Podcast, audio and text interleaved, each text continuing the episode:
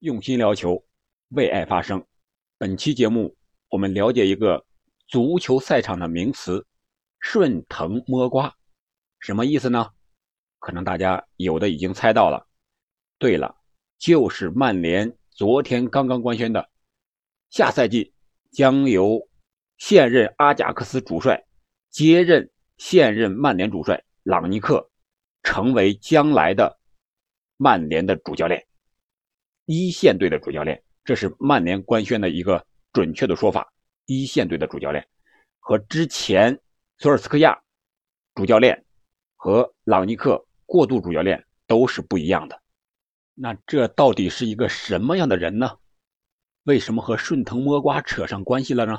将来他执教曼联之后，会不会就让红魔走向复兴呢？这里是喜马拉雅出品的《憨憨聊球》，我是憨憨。我们先认识一下这位曼联未来三到四年的主教练滕哈赫，也有的人叫他滕哈格。那到底是滕哈赫还是滕哈格呢？在网上查了一下，按照荷兰语的发音是滕哈赫，按照英语的发音呢就叫滕哈格。所以说，未来很有可能他到英超执教之后，他的名字。在国内应该有一个统一的译法，大概率可能是滕哈格，啊，这里我们暂且叫他滕哈格。不管是滕哈格还是滕哈赫，我们都知道他是同一个人，就是未来曼联三到四年的一线队的主教练。你看看，曼联英国人也在玩文字游戏吗？不是，我想他这个一线队的主教练。和之前索尔斯克亚的主教练和朗尼克的主教练都是有非常准确的理解和指向的。一线队的主教练，我想他是明确了和当时索尔斯克亚的一个不同。主教练呢，按照以前的理解，他是个 manager，就是管的事务比较多，权力比较大。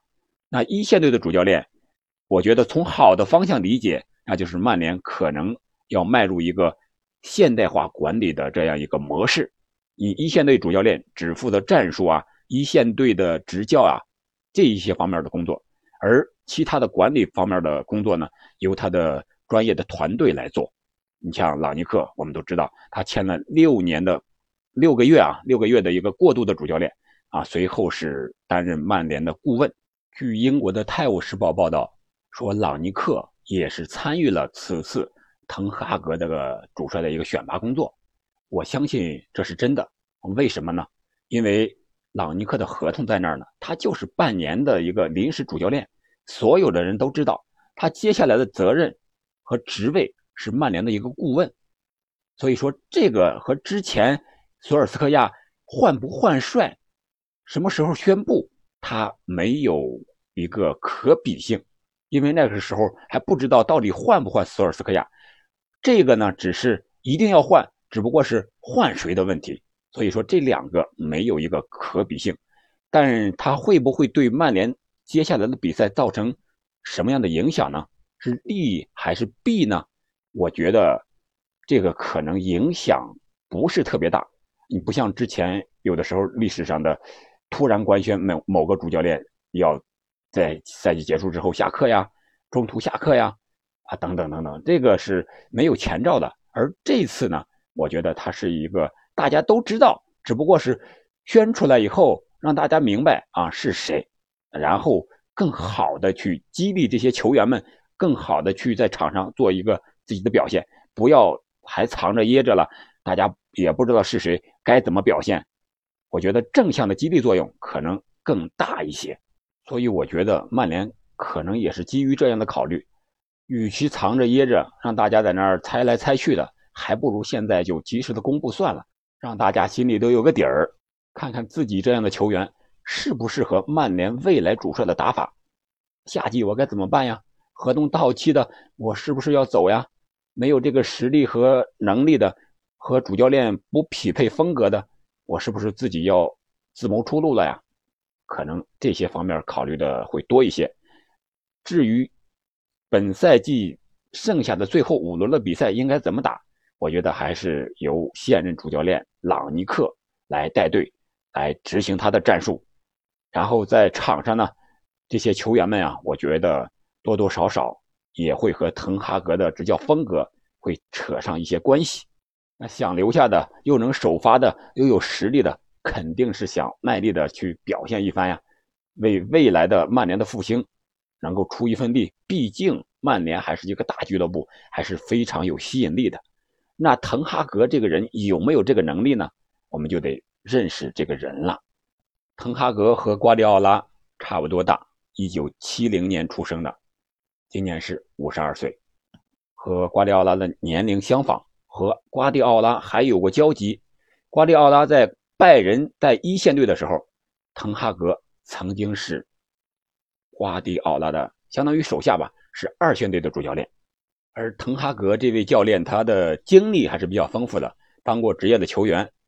还当过这个青年队的主教练，当过低级别球队的主教练，像荷兰的前进之鹰啊，据说带领前进之鹰冲上了荷甲，由荷乙冲上了荷甲，啊，这个表现被当时的球员一致的认可。然后是带领过乌德勒支，带领过阿贾克斯，得过荷甲，还有荷兰杯，还有这个欧冠的四强，这是随后我们都熟悉的一些事情了。可以说他的执教生涯履历还是非常的丰富的，而执教的能力也是得到大家认可的。他的胜率啊，目前在这几年之内啊，据传是在世界前十的联赛里边，他是排在了第四位，排在第一的是瓜迪奥拉，而排在第二的呢是孔塞桑，是葡萄牙波尔图的主教练，第三的是克洛普，第四就是他滕哈格。据统计啊是。二百一十场执教阿贾克斯，取得了一百五十六场胜利。而他的执教风格呢？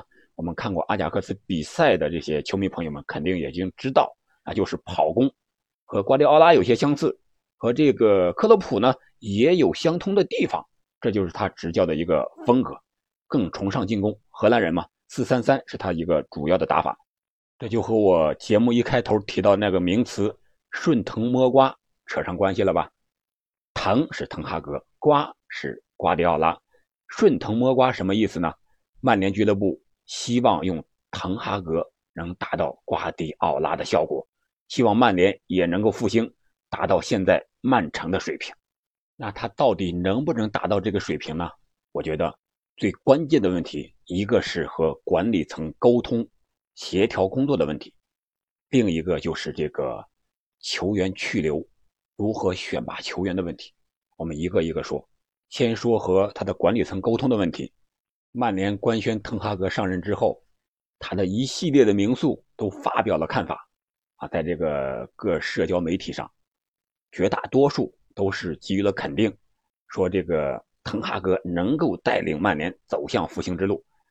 有的说，只不过是曼联需要一些耐心，要给滕哈格一些时间。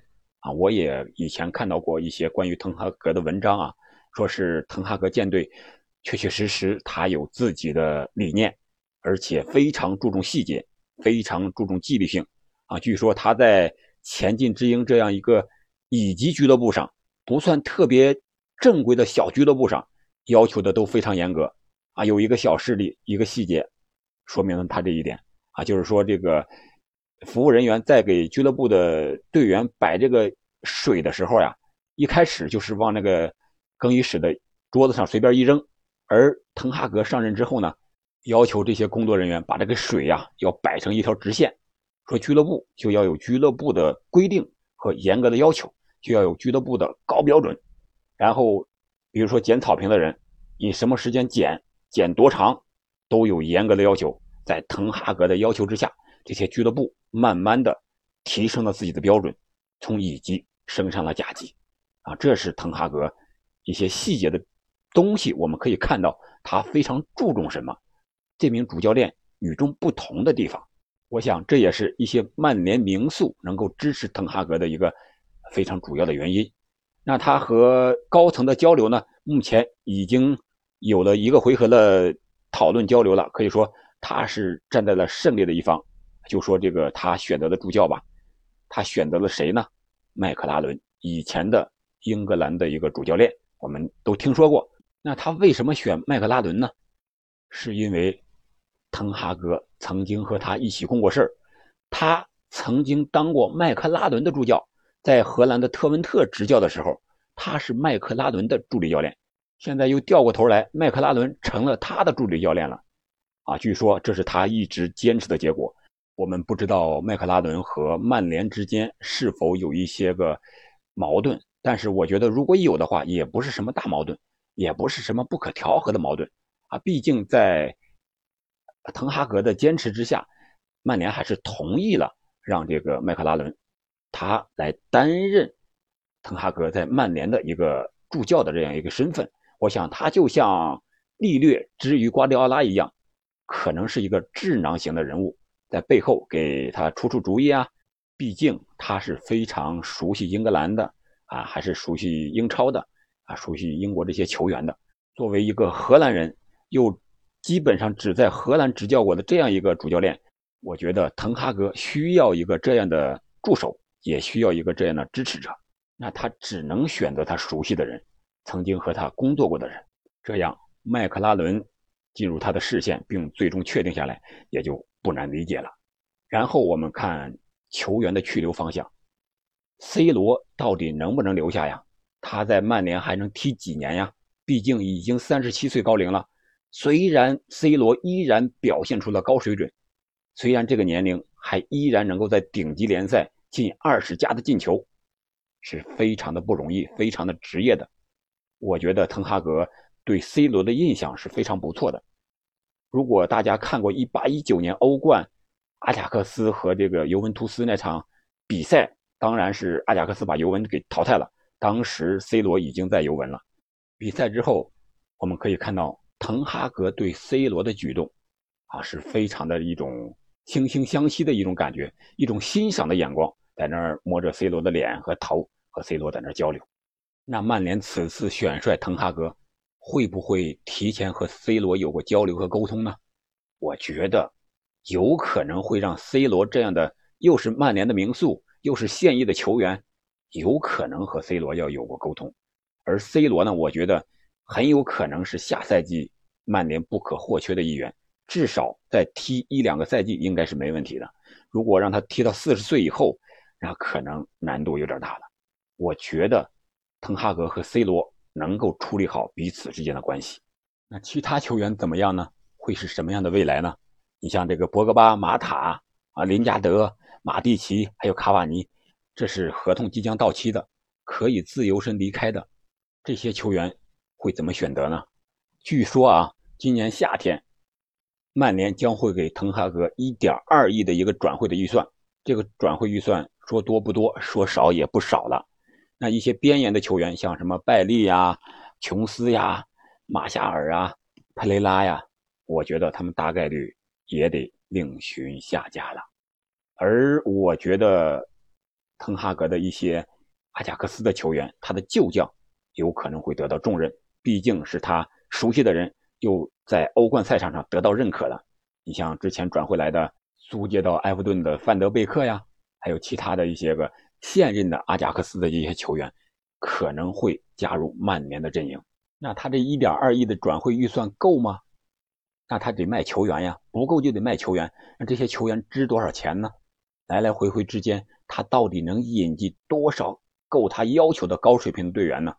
我觉得，仅靠这一个赛季，可能完成不了他所有的转会的预算，肯定还要保留一个主力的框架。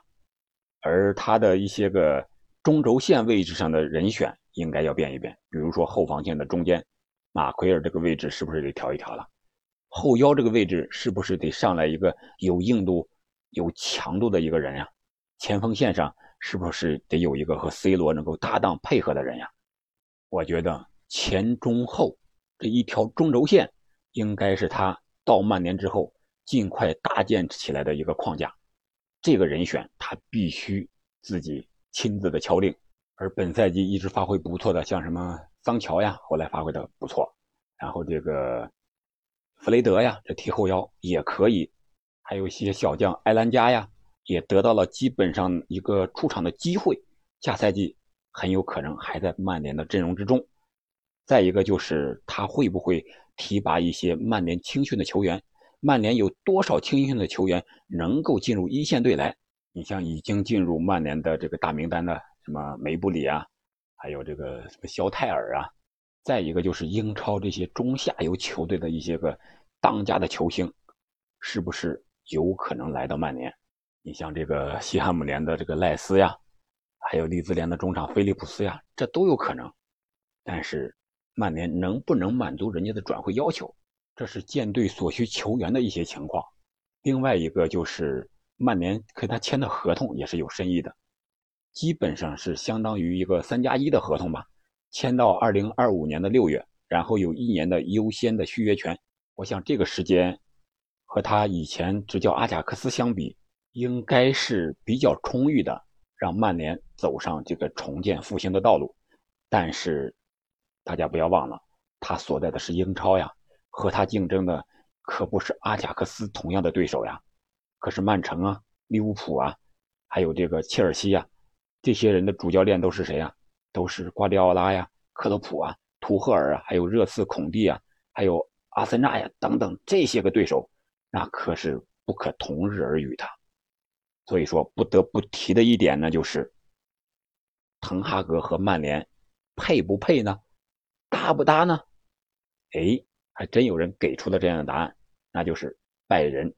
拜仁俱乐部祝贺滕哈格的时候说：“你滕哈格和曼联是非常搭的。为什么？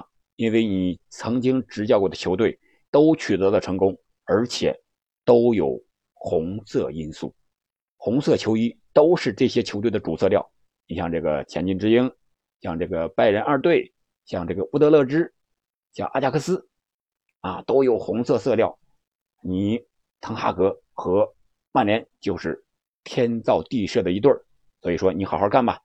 开个玩笑啊，拜仁没有直接这么说，但是确实说了，他和曼联的红色很搭。这些玄学的东西啊，有时候还真不能不信。反正我觉得这些东西就是信则灵，信则有，可能是一种心理上的暗示吧。你觉得自己和曼联很搭，那我就会更加的努力，更加会证明给别人看，也许就更能取得成功。好了，本期节目我们就聊到这儿了。你觉得曼联和滕哈格到底搭不搭呢？欢迎在评论区留言，我们下期再见。